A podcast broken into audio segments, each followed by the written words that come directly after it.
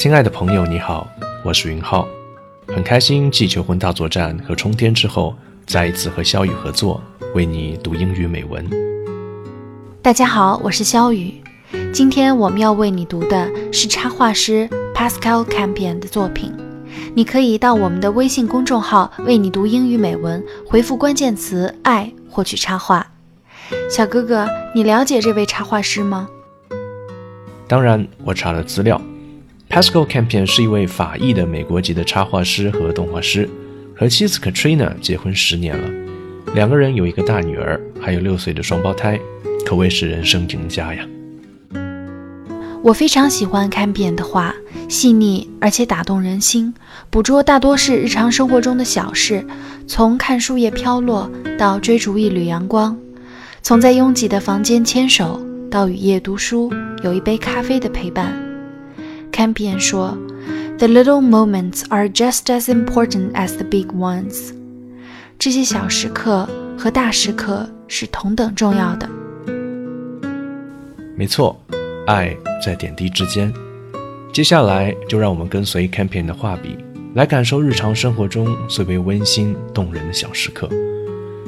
你有哪些觉得温暖的小时刻呢？欢迎留言和我们分享。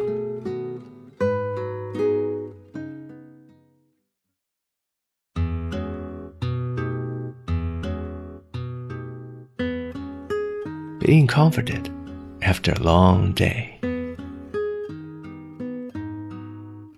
Waking up next to him. Giving her a kiss when she is so perfectly relaxed. Having an impromptu pillow fight.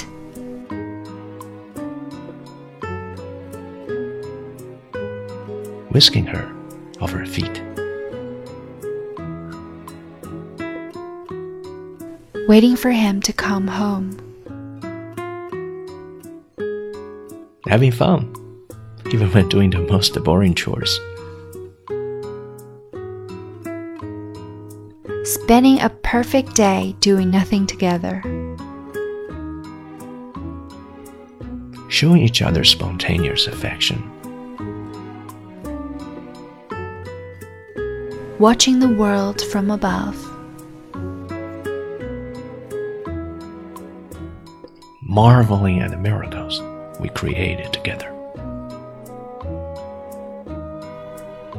Watching the autumn leaves falling as we grow older together. Getting unexpected hugs. Being there when he needs me.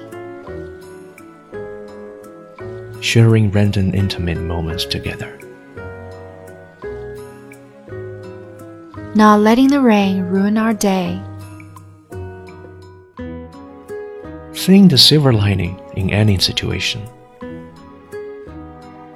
Being proud of those little everyday accomplishments.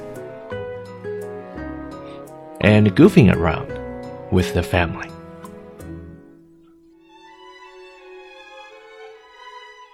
Enjoy the small things, however old we might be.